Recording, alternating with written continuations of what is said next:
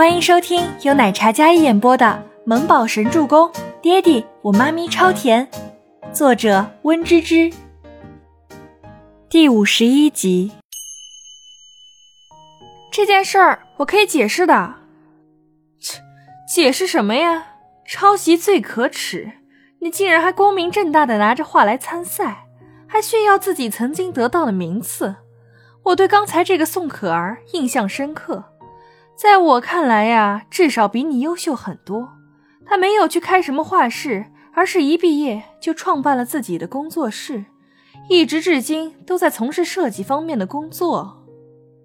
言下之意，宋可儿比倪清欢更加专业。再者，刚才一番话直接坐实了倪清欢的罪责，就因为他在后面面试，所以他就要背这个黑锅。倪清欢觉得好笑至极。这位女士，我刚说了，我可以解释，我没有抄袭，而是我的画被人抄袭。当年这件事情已经调查清楚了的，是他偷了我的作品参加。至于开画室，没有从事设计方面的工作，我并不觉得画室就跟设计毫无关联。我虽然开画室教小朋友们画画，但在教的过程中，我可以从小孩子那种天真的绘画方式里。找到很宝贵的灵感，在我看来，那也是一种创作。我从没有放下过我的画笔，所以请你不要污蔑我、指责我。倪清欢觉得这个面试官真的有些苛刻的过分了，原本尊敬的心也在这一刻坍塌了。他觉得似乎对方对他很有意见。既然是这样，我觉得倪小姐你的作品更加适合去一些儿童教育方面的设计工作。跟我们公司招收的设计师助理并没有太大的帮助。另一位短发面试官郭梅梅当场毫不留情地拒绝说道。听了这话，倪清欢刚才一腔的热血像是被人从头到脚泼了一盆冷水，将一颗炙热的心瞬间湮灭。从来不知道这样一个有名誉、看起来有口碑、年轻且有实力的公司职工能说出这样果断的话。一个设计师被冠以抄袭，这是多么可耻的罪名！轻则是被唾骂，重则是毁其一生的设计师生涯。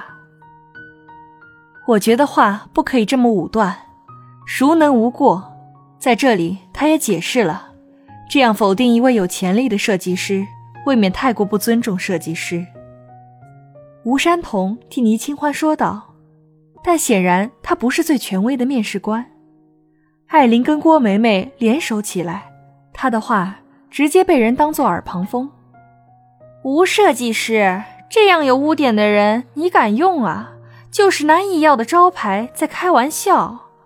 日后被扒出来他有抄袭历史，那么我们整个易药都要跟他一起被抹黑。再说了，少数服从多数，我们几位一致认为这位小姐。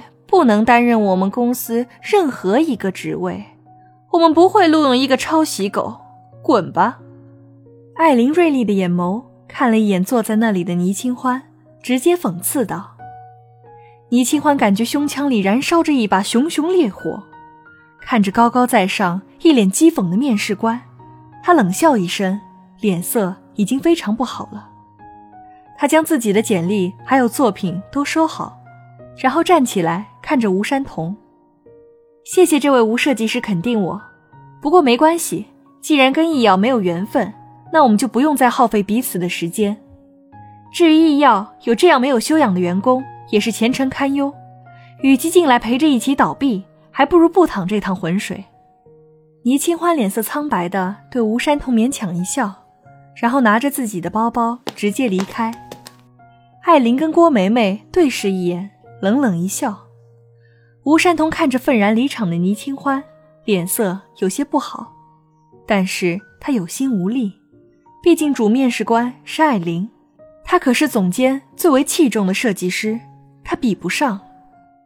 倪清欢气鼓鼓的从面试大楼里走出来，在马路上暴走了几分钟之后，他停住脚步，愤愤地回头看了一眼那栋耸立云霄的大厦。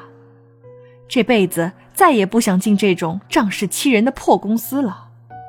就算被易药否定了也没什么，有的是别的公司。但是倪清欢太单纯了，他不知道这个世上有相互效应这种关系。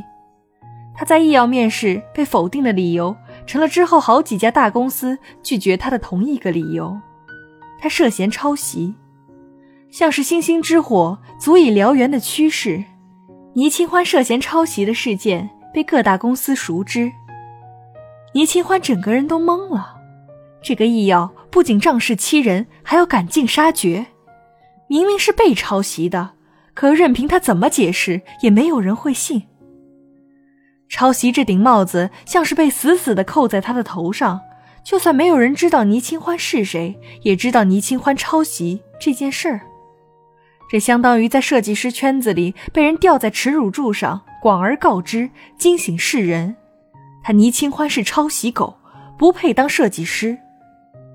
第一次，倪清欢感觉到这么无助，这么苍凉。